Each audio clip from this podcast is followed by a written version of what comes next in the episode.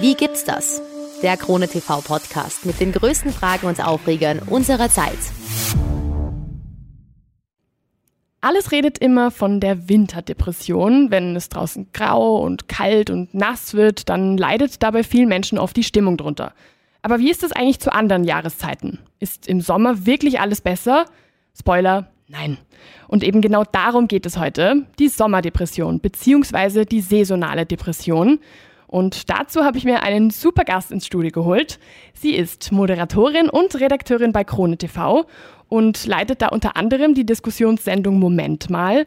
Außerdem hat sie Psychologie studiert und sie beschäftigt sich sehr viel mit dem Thema mentale Gesundheit. Hallo, Damita Pressel. Hi, danke, dass ich dabei sein darf. Ja, sehr cool, dass du da bist.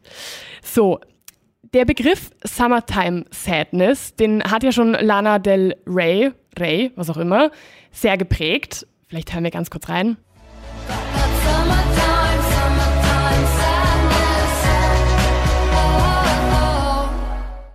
Was ist denn jetzt eigentlich die Sommerdepression? Also grundsätzlich muss man sagen, dass die Sommerdepression in der Psychologie oder in der Diagnostik nicht als eine eigene Erkrankung, Störung gilt, sondern das ist eine Form der Depression. Also es fällt unter dem Mantel Depression. Ähm, und eben unter diesem Allgemeinbegriff der Depression gibt es dann äh, das, die sogenannte saisonal-affektive Störung. Mhm. Das ist eine Form der Depression, die eben mit einem saisonalen Rhythmus auftritt. Die betrifft ungefähr ein bis zwei Prozent der Bevölkerung und in den allermeisten Fällen, also bei 90 Prozent dieser ein bis zwei Prozent, fällt das in den Winter. Das heißt, das sind Menschen, die im Winter ähm, depressive Episoden haben, die sich dann den Rest des Jahres widerlegen. Es gibt allerdings unter diesen Betroffenen 10 Prozent der Menschen, bei denen das tatsächlich im Sommer auftritt. Mhm. Sprich, die im Sommer depressive Episoden haben, die dann aber den Rest des Jahres ähm, wieder, ich sag mal, im normalen Bereich liegen, was, ähm, was, was das allgemeine Wohlbefinden betrifft. Und wie äußert sich das? Ist es ähnlich wie bei der Winterdepression oder wie kann man sich das vorstellen? Ja, also wie gesagt, das ist, ähm, das, das ist keine getrennte Diagnose, sondern das läuft alles unter depressiven Verstimmungen. Heißt, es schaut wie, eine, wie jede andere Depression auch aus. Innere Leere, Antriebslosigkeit, Unlust, ähm, Hoffnungslosigkeit, das Gefühl, auch oft, dass, dass der Sinn dass man den Sinn nicht mehr sieht. Ähm, also so diese typischen ähm, Symptome, die man klassisch, ganz klassisch ähm, von einer depressiven Verstimmung kennt, die treten dann eben in einem saisonalen Muster auf und deswegen nennt man das saisonal affektive Störung. Gibt es auch Menschen, die von beiden betroffen sind, also die sowohl im Sommer als auch im Winter diese depressive, sag ich jetzt mal, Verstimmung haben, oder ist es dann eher eine ähm, normale, lang, also jahrelange Depression. Genau, also wenn es, wenn es nicht zu diesen Mustern kommt, sondern wenn die Depression quasi das ganze Jahr überdauert, dann würde man einfach eine Depression diagnostizieren ohne, ohne saisonale Komponente. Okay. Und wie kann man das jetzt ähm, behandeln? Also wenn jetzt die Person zum Beispiel von einer Sommerdepression betroffen ist, wie kann man sich das vorstellen? Im Grunde genommen sind die Behandlungsmethoden bei saisonal affektiven Störungen nicht wahnsinnig viel anders als die bei einer Depression äh, ohne saisonale Muster. Das heißt, ähm, kognitive Verhaltenstherapie hilft sehr gut. Bei milden Formen der Depression helfen auch schon einfach äh, viel in der Natur sein. Ähm, äh, Sport hilft. Ähm, eventuell, wenn es eine Winterdepression ist, dann eventuell Lichttherapie und natürlich ähm, in schwereren Fällen ähm, verschreibt der Psychiater sogenannte SSRIs, äh, Selective Serotonin Reuptake Inhibitors. Also das sind äh, Medikamente, die den, den Serotoninhaushalt im Gehirn beeinflussen. Ähm, und genauso, wenn das notwendig wird, dann ist das ähm, eine sehr effektive Intervention. Wie, wie äußert sich das denn ähm, im Vergleich zu einer, sage ich jetzt mal, Depression, die das ganze Jahr über ist? Wie schnell kann man das erkennen? Weil das eine ist ja es kommt und geht, das andere ist permanent da. Ist das einfach, das irgendwie herauszufinden? Also was es da jetzt ist von beiden, sage ich jetzt mal? Also grundsätzlich ist diese Unterscheidung gar nicht so wichtig, weil okay. die Symptome sehr ähnlich sind und die Behandlung sehr ähnlich ist. Ähm, wenn es tatsächlich mehrere Jahre hintereinander zu einem, also zu einem klaren saisonalen Muster kommt, daran erkennt man dann, dass es sich um eine saisonal affektive Störung handelt. Aber grundsätzlich gilt eigentlich, sobald man merkt, dass sich die eigene, das eigene Wohlbefinden und die eigene mentale Verfassung dahingehend und so stark verschlechtert hat, dass man nicht mehr imstande ist, seinen Alltag zu bewältigen, mhm. problemfrei und sorgenfrei, das ist der Punkt, wo man sich Hilfe suchen sollte. Also jeder von uns hat mal einen schlechten Tag, jeder von uns hat mal vielleicht eine schlechte Woche, aber sobald man merkt, so, okay, ich komme nicht mehr durch den Alltag, es beeinflusst mein Privatleben maßgeblich, es beeinflusst mein Berufsleben maßgeblich, das ist der Punkt, an dem man sich Hilfe holen sollte. Okay, und was ist, wenn man das zum Beispiel bei jemand anderem beobachtet? Also wenn ich jetzt zum Beispiel beobachte, bei einem guten Freund von mir, bei einer guten Freundin, bei Familienmitgliedern oder so, wie kann ich da am besten irgendwie reagieren? Weil ich, ich habe so das Gefühl, also auch wie ich mich jetzt ein bisschen eingelesen habe, habe so das Gefühl, so Sommerdepression, Winterdepression, das wird auch ein bisschen belächelt. So von wegen, ja, das geht ja eh vorbei. Wie, wie hilft man da am besten?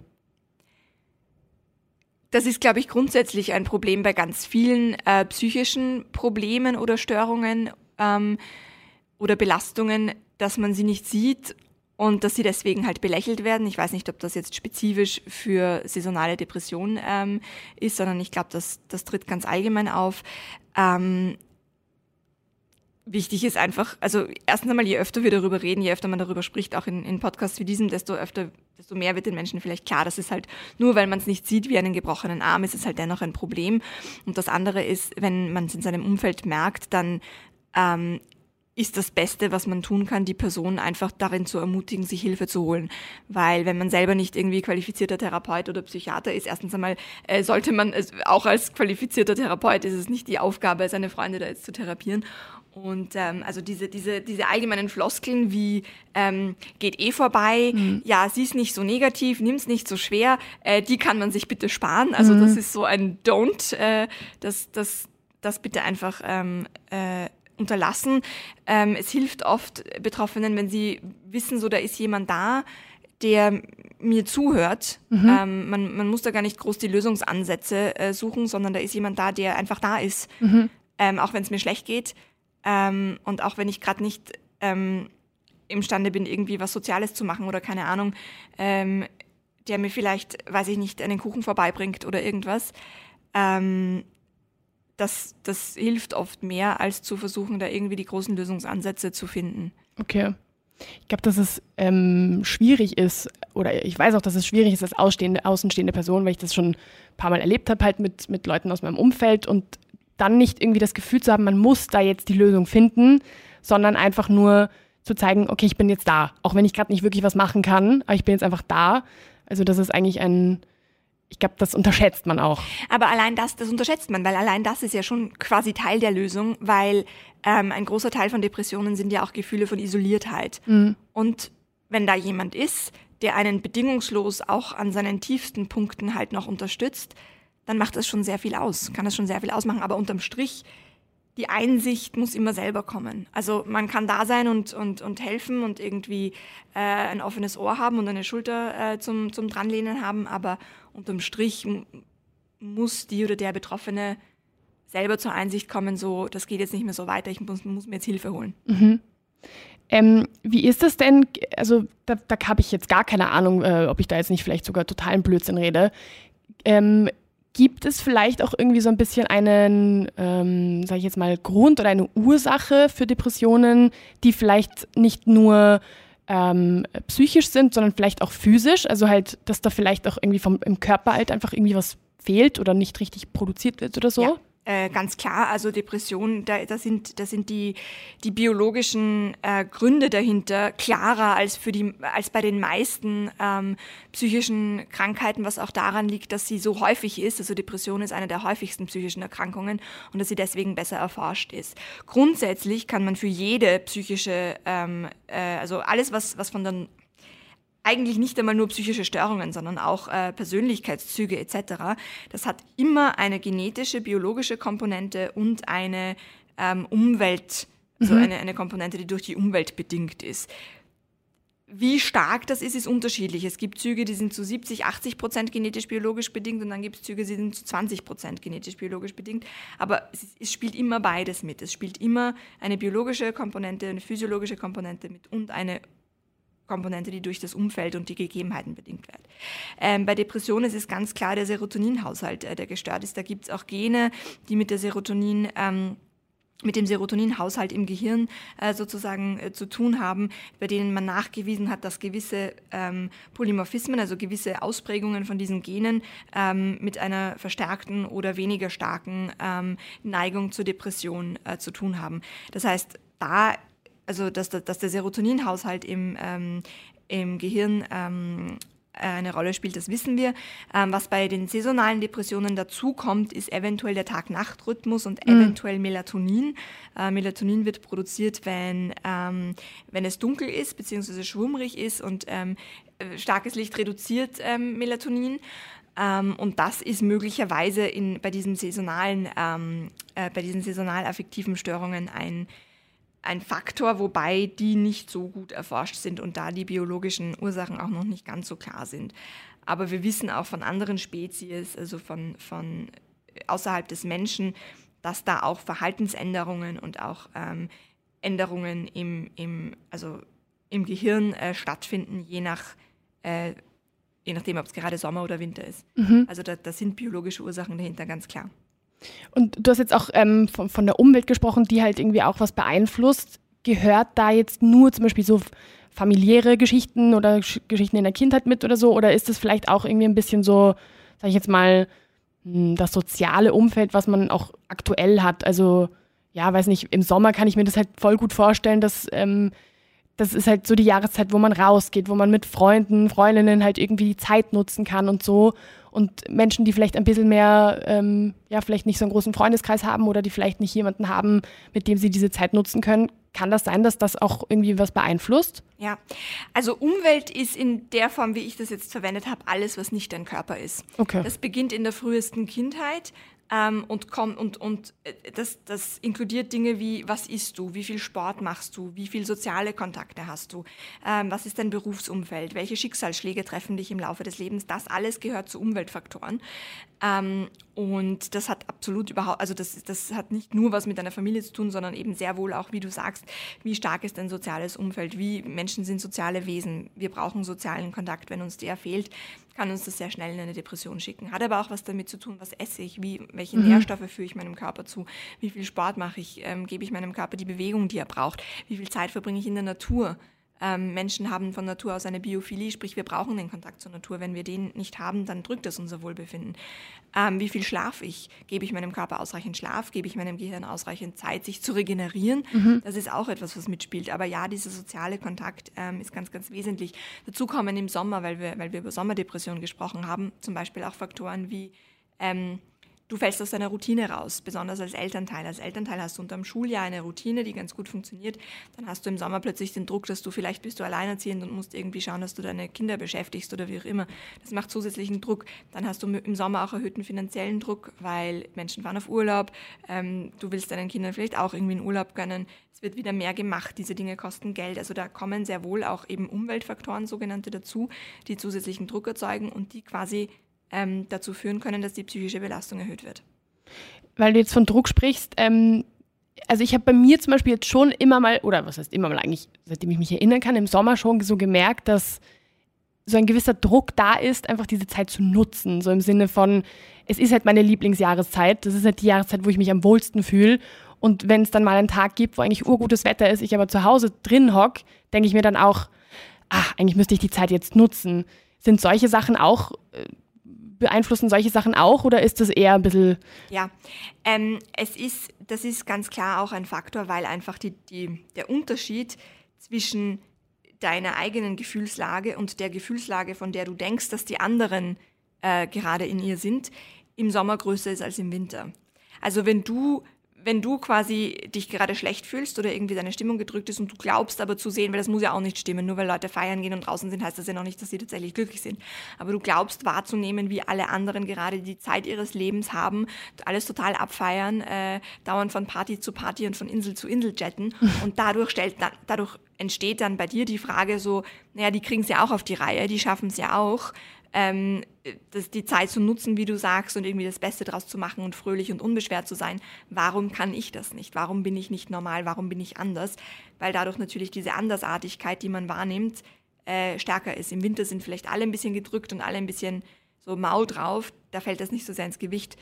Aber im Sommer, wenn man von außen eben sieht, Da ist ganz, ganz viel soziale, äh, soziale Verbindung, die stattfindet, ganz, ganz viele ähm, Events, ganz, ganz viel Leben, das stattfindet und man selber fühlt sich nicht imstande teilzuhaben, dann ist das natürlich auch ein Belastungsfaktor. Okay.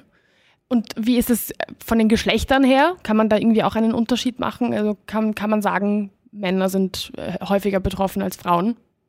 Grundsätzlich sind äh, von sowohl von Depressionen als auch von Angststörungen Frauen häufiger, also richtigerweise muss man so sagen, es wird bei Frauen häufiger Depression und Angststörung diagnostiziert als bei Männer, Männern. Das liegt aber auch daran, dass Frauen halt viel öfter und viel rascher sich Hilfe holen, weil das Stigma halt auch nicht so hoch ist. Man darf als Frau Gefühle haben, es darf einem auch mal schlecht gehen, man darf, ähm, das, das Stigma ist nicht so hoch. Man wird dann halt auch als hysterisch abgestempelt oder als schwach vielleicht, aber die Hürde ist für Männer viel höher, weil ein echter Mann der hat keine Depression. Mhm. Und deswegen ist die Dunkelziffer bei Männern auch viel höher. Und deswegen wirklich ernsthaft eine, eine Aussage darüber zu treffen, wie groß dieser Geschlechterunterschied tatsächlich ist, ist schwierig. Ähm, weil nur weil etwas nicht diagnostiziert wird, heißt es ja noch nicht, dass es nicht da ist. Das ist eigentlich ein gutes Beispiel für, warum toxische männlich oder Männerbilder oder Männlichkeitsvorstellungen eben auch für Männer negativ sind und ja, eine klar. negative Auswirkung haben, definitiv. Ja. Jetzt habe ich in einem Forum mal gelesen, also ich meine, das kann natürlich ein kompletter Blödsinn sein, aber jetzt habe ich in einem Forum gelesen, nämlich zu diesem, zu diesem Thema der Geschlechter, sage ich jetzt mal, dass Frauen im Privatbereich quasi mehr betroffen sind und Männer mehr im beruflichen. Also dass bei Männern irgendwie das Berufliche sie mehr runterzieht, in Anführungsstrichen, und bei Frauen ist es mehr das Privatleben. Kann man das so pauschal überhaupt sagen? Das weiß ich nicht. Das, dazu müsste ich mir die Studien anschauen. Es klingt jetzt nicht wie eine hochwissenschaftliche Aussage, aber was man schon sagen kann und was schon plausibel klingt, ist natürlich, dass Männer sich tendenziell stärker mit ihrer Karriere identifizieren als Frauen. Ähm, das hat auch Gründe der Sozialisierung und umgekehrt Frauen sich stärker darüber identifizieren, was gerade in ihrem sozialen Umfeld äh, passiert, wie die Beziehungen zu ihrer Familie, zu ihrem Freundeskreis etc. sind, weil Frauen tendenziell etwas mehr nach Harmonie streben, äh, Männer tendenziell eben etwas mehr nach Erfolg und entsprechend ist die Untertrennung gar nicht so sehr in beruflich-privat, sondern die Untertrennung ist eher, womit identifiziere ich mich am stärksten, wo stecken die meisten Emotionen drin und das meiste Herzblut. Und das sind dann natürlich auch die Bereiche, die das Potenzial haben, mich stärker runterzuziehen, wenn mal was schief läuft, weil das sind die Dinge, die mir wirklich wichtig sind. Ja. Jetzt habe ich ähm, eine Frage, die, über die wir auch vor nicht allzu langem mal äh, außerhalb des Post Podcasts logischerweise gesprochen haben. Ähm, wie hilft denn der Staat jetzt in diesem Fall? Also jetzt in Österreich natürlich, weil das kann man natürlich jetzt nicht für jedes einzelne Land aufzählen, aber wie kann denn der Staat einem helfen, wenn man halt zum Beispiel an Depressionen leidet? Sei es jetzt Sommer oder Winter oder generell? indem er einfach Psychotherapieplätze äh, zur Verfügung stellt. Das wäre wirklich nicht so wahnsinnig kompliziert. Wir wissen ja, dass ungefähr über die Lebenszeit ähm, äh, 20 Prozent der Menschen irgendwann mal unter einer Depression oder Angststörung leiden. Ähm, das ist gar nicht so wenig. Wir wissen, dass jetzt gerade während der Corona-Zeit ähm, enorm viele Menschen ähm, äh, darunter leiden. Äh, es ist äh, Depressionen und Angststörungen werden auch als the common cold of mental health bezeichnet, also die, die Wintergrippe der mentalen Gesundheit, weil es einfach jeden treffen kann und, und im Laufe des Lebens auch gar nicht so wenige Leute trifft. Ähm, es wäre nicht so wahnsinnig kompliziert. Wir wissen, wie viele Einwohner wir haben. Wir wissen, wie viele Leute es äh, plausiblerweise äh, in einem Jahr trifft. Und dann wissen wir ungefähr, wie viele Psychiatertermine wir brauchen und wie viele Psychotherapieplätze wir brauchen. Das heißt aber auch, dass wir in der Psychiaterausbildung zum Beispiel äh, vertretbare Ausbildungsverhältnisse brauchen. Dass es nicht äh, sein kann, dass ein Psychiater zwei, drei, vier äh, ähm, äh, angehende Ärzte ausbilden äh, ähm, kann. Das heißt vielleicht auch, dass wir uns überlegen sollten, hey, vielleicht sollten wir nicht 15 Therapieformen in Österreich zulassen, sondern drei, vier, von denen wirklich äh, wissenschaftlich erwiesen ist, dass sie helfen. Und vielleicht sollte eine Psychotherapeutenausbildung halt nicht mehrere 10.000 Euro kosten, sondern vielleicht sollten wir das etwas niederschwelliger gestalten, damit Leute auch wirklich, die das wollen und die anderen Menschen helfen wollen, ähm, Zugang dazu haben, unabhängig von ihrer eigenen Herkunft und von ihrem eigenen, von ihren eigenen sozialen Möglichkeiten. Wir haben in Österreich ungefähr fünfmal so wenige Therapieplätze, wie wir bräuchten. Also es gibt Schätzungen, dass zu jedem gegebenen Zeitpunkt ungefähr fünf Prozent einer Bevölkerung tatsächlich Psychotherapie brauchen würde. Da rede ich jetzt nicht von, mir geht's ein bisschen schlecht und ich würde mir gerne eine zweite Meinung holen, sondern wirklich von einer klinischen Indikation, dass diese Person in Therapie gehen sollte. Und da sind wir in Österreich ungefähr bei einem Fünftel von dem, was wir bräuchten, bei einem Prozent der Bevölkerung, die das auf Krankenkasse vollfinanziert bekommt. Das ist nicht viel und das wäre die Aufgabe des Staates. Ähm, das, das ist auch, steht auch im Regierungsprogramm, ähm, dass der Bedarf hier gedeckt werden soll bis 2024. Ich habe doch kürzlich mit dem Herrn Gesundheitsminister Mückstein darüber gesprochen. Der sagt mir, das wird jetzt schrittweise umgesetzt. Ich persönlich muss ehrlich sagen, wir reden über das Thema seit ich weiß nicht wie lange. Wir haben es jetzt gesehen, ähm, während Corona auf der Kinderpsychiatrie hatten wir tatsächlich die Triage, weil wir einfach in diesem Land viel zu wenige Kinderpsychiater ähm, haben. Also es sind irgendwas wie weniger als 150 Kinderpsychiater ähm, für ein ganzes Land, das im Homeschooling und Lockdown äh, gesteckt ist. Das ist natürlich irrsinnig wenig. Ähm, und das ist alles darauf zurückzuführen, meiner Ansicht nach, dass einfach dass wir psychische Gesundheit einfach nicht als gleichwertig betrachten mit physischer, weil man es halt nicht sieht. Wenn mhm. dir jemand im Not-OP-Saal verblutet, dann siehst du das halt. Wenn, dir, wenn jemand an der Kippe zum Suizid steht, dann siehst du das nicht, aber das Endergebnis ist dasselbe, nämlich dieser Mensch ist lebensgefährdet. Und das müssen wir halt irgendwann auch einfach ernst nehmen, sonst ändert sich halt auch nichts.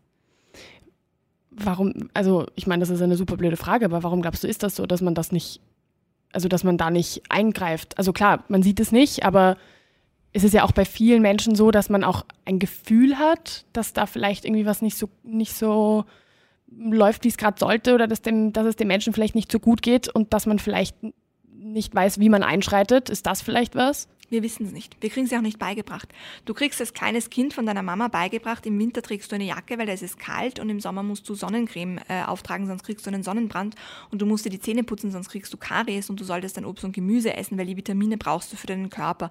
Und als Teenager kriegst du dann beigebracht, so wie du verhütest, wie du ähm, dich um, dass das Sport auch wichtig ist für deinen Körper. Also das sind so, natürlich ist nicht jeder von uns Mediziner, aber wir bekommen in einer durchschnittlich normalen Erziehung bekommen wir einiges an Werkzeug mit, wie, wie, wir, wie wir uns um unsere physische Gesundheit äh, kümmern. Jeder 18-Jährige weiß, dass McDonalds nicht super gesund ist und dass er regelmäßig Sport machen sollte.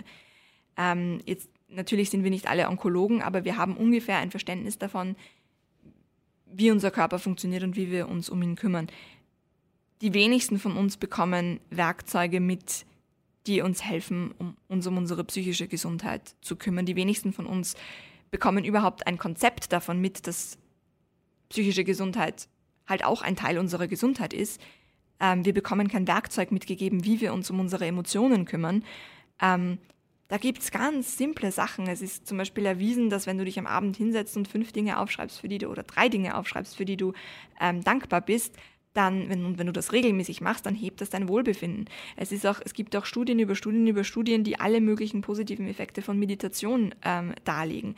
Das kostet nichts, das ist nicht so wahnsinnig kompliziert und das ist ungefähr das Gegenstück von jeden Tag einen Apfel essen und es würde aber auf gesamtgesellschaftlicher Ebene allein dieses Wissen schon so viel ausmachen. Einerseits, weil die Leute resilienter werden würden, andererseits aber auch, weil je mehr wir darüber wissen würden, glaube ich, desto mehr wäre, würden wir psychische Gesundheit halt auch tatsächlich als einen Teil unserer Gesundheit sehen. Mhm. Und damit niemand hier glaubt, das sei ein Hippie-Gelaber, ja, ähm, psychische Krankheiten kosten unserer Volkswirtschaft Milliarden. Das ist nicht. Das ist echt ab. Das ist nicht die, die Krankenstandstage, die wir an Burnout verlieren, die wir an Depressionen verlieren, die Kosten, die das verursacht für unsere Volkswirtschaft. Selbst wenn irgendjemand sagt, Menschen sind mir eigentlich wurscht, dann sollte allein das schon ein Argument dafür sein, dass das nicht so weitergehen kann. Ja, absolut. Absolut deiner Meinung.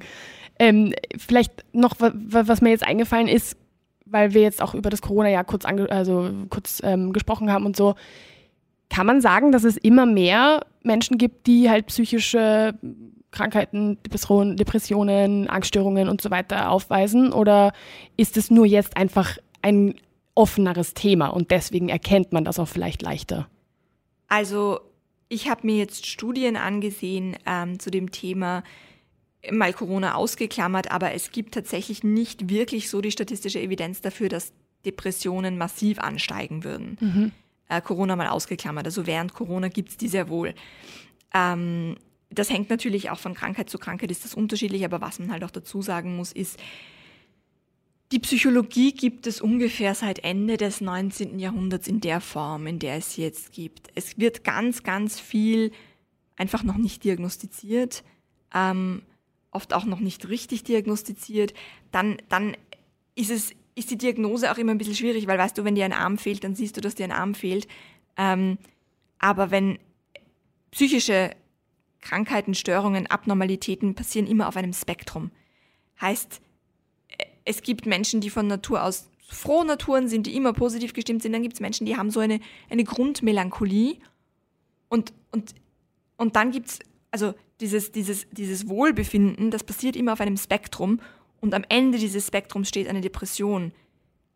Die ist dann klinisch relevant. Aber deswegen ist die Diagnose auch so schwer, weil dieser Cut-off, den man halt bei den zwei Prozent, die am stärksten betroffen sind, macht, das ist ja ein künstlicher. Mhm. Das heißt ja nicht, dass die Leute, die bei fünf oder zehn Prozent sind, ein super geiles Leben führen und überhaupt keine Probleme haben. Deswegen ist auch einfach schwer zu sagen, es gibt zumindest nicht diese krassen Diskrepanzen, dass man sagt, heute haben wahnsinnig viel mehr Menschen Depressionen als vor zehn Jahren.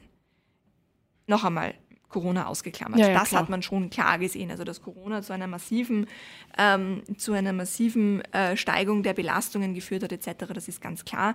Jetzt wird man sehen, ob die zurückgehen werden. Ähm, ich muss ehrlich sagen, ich bin halbwegs optimistisch, weil ja viele der Belastungsfaktoren auch wieder wegfallen werden. Also wir haben vorher von Umweltfaktoren gesprochen. Wenn diese Umweltfaktoren wie Homeoffice, äh, Todesfälle in der Familie, Erkrankungsfälle in der Familie, Arbeitslosigkeit, wenn die mal überwunden oder verarbeitet sind, dann ist der Effekt halt auch, der Belastungseffekt wird dann auch wieder schwächer. Mhm. Also da bin ich schon relativ optimistisch, dass zumindest ein Teil davon wieder zurückgeht. Aber ich glaube, es war halt auch mal ein ganz guter Weckruf, dass wir sagen, so hey, unsere psychische Versorgung ist für ein erste Weltland eigentlich ein bisschen unterirdisch ja. und das sollten wir uns mal anschauen. Ja. Ähm, jetzt, weil du gemeint hast, wenn diese Umweltfaktoren auch wegfallen, dass es dann noch besser wird. Kann man dann also sagen, dass es ähm, vielleicht ganz vereinfacht gesagt Depressionen, die halt genetisch bedingt sind zum Beispiel, dass das einfach dann auch wirklich schwieriger zu behandeln ist, weil wenn das irgendwie jetzt ähm, was ist, was sag ich jetzt mal von innen kommt und das andere ist etwas, was von außen kommt und das Äußere kann man beeinflussen, das von innen vielleicht nicht, macht das was aus? Nein, also im Sinne von, das ist ein bisschen schwer zu beantworten, weil ich habe ja wir haben schon darüber gesprochen, es gibt immer einen biologischen Faktor. Ja? Ähm, du kannst zwei Menschen hernehmen und der eine ist, ist vielleicht einfach von Natur aus resilienter und der andere nicht und die können exakt dieselben Schicksalsschläge erleiden und die werden aber trotzdem anders reagieren, weil die Gegebenheiten andere sind. Mhm. Frühkindliche Prägung, vielleicht wirklich auch Genetik. Ähm, die Behandlungen sind unterschiedlich, äh, je, nach, je, nach, je nach Einzelfall. Also das, unterscheidet, das entscheidet man dann wirklich im Einzelfall aber schwerer oder leichter kann man so, glaube ich, nicht sagen. Okay.